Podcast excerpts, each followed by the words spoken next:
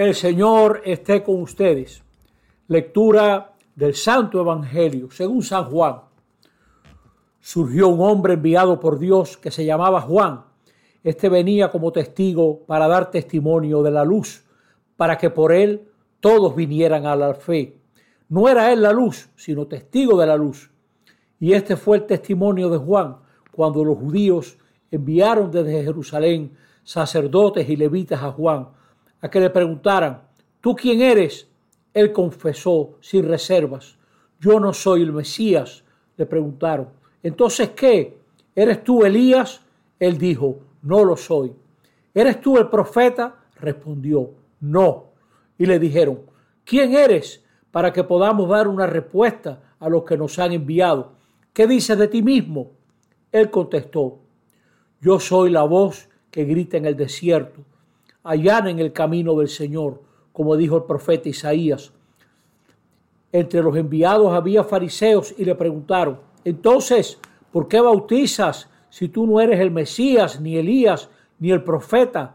Juan le respondió, yo bautizo con agua, en medio de ustedes hay uno que no conocen, el que viene detrás de mí y al que no soy digno de desatar la correa de su sandalia. Esto pasaba en Betania, en la otra orilla del Jordán, donde estaba Juan bautizando. Palabra del Señor. Estamos en este tercer domingo de Adviento del ciclo B y hoy nos mandan a alegrarnos. Este, este domingo nos mandan así, a tener alegría, porque lo que esperamos se nos va a dar. Mucha gente que no tiene esperanza también se alegra, pero de manera falsa, superficial. Esconde su falta de esperanza con bebida o con comida, con risas vanas. Nosotros nos alegramos porque vemos, como se ve en la primera lectura de hoy, que el Mesías tiene una palabra para el que sufre, para el que piensa que no tiene solución. La salvación no esconde los problemas.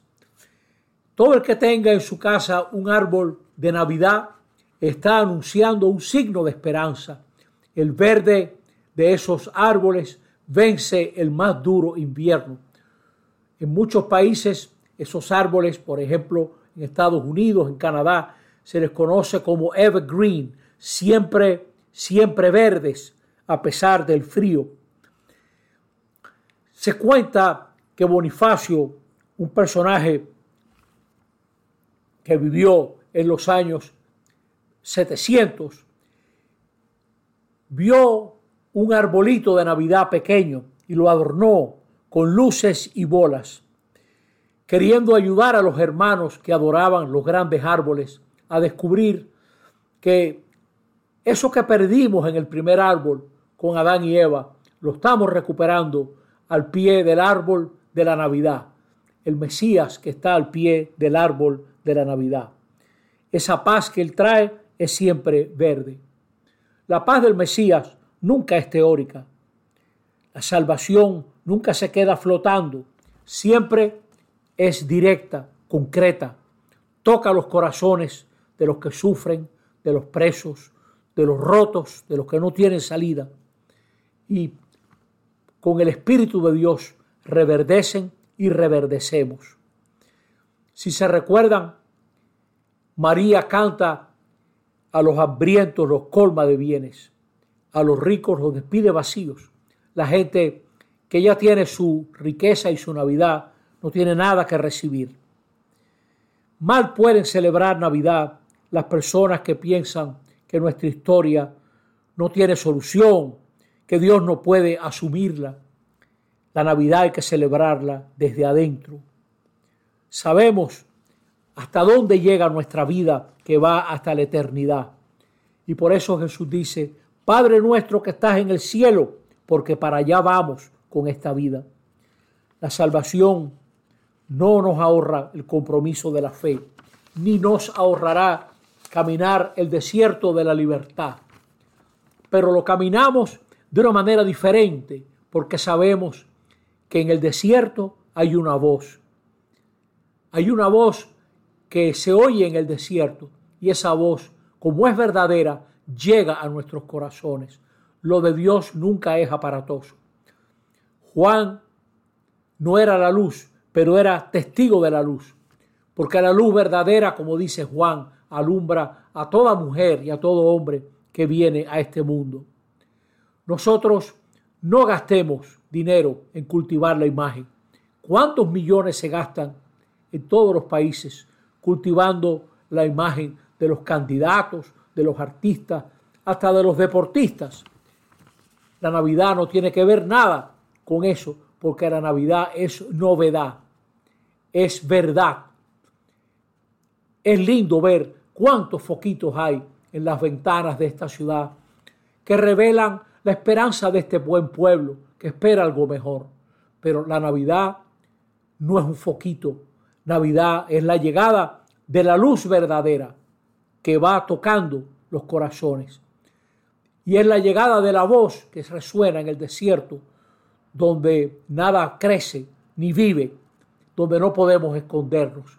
Pero esa voz, como es verdadera, nos ayuda a, vivir en la verdad, nos ayuda a asumir todo lo que tenemos, queremos que asumir.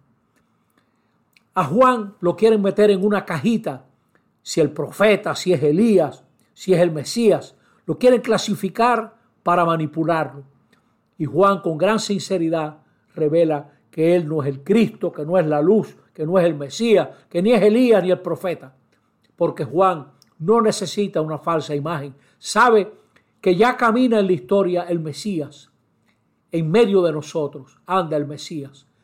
Que esta Navidad nos ayude a descubrirlo. ¿Qué tenemos que cambiar en nosotros para reconocer la presencia de Cristo?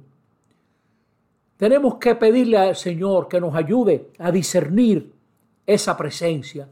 Tal vez donde tú menos esperas, te está llegando el Mesías a través del cariño de un familiar, tal vez de tu esposa, de tu esposo, a través de la respuesta inesperada de la hija que te está ayudando estas navidades, a través de pronto de un sentimiento ahora que acaba el año, de darnos cuenta que hay cosas que son felices, que son dichosas en nuestras familias y tenemos que apreciarlas.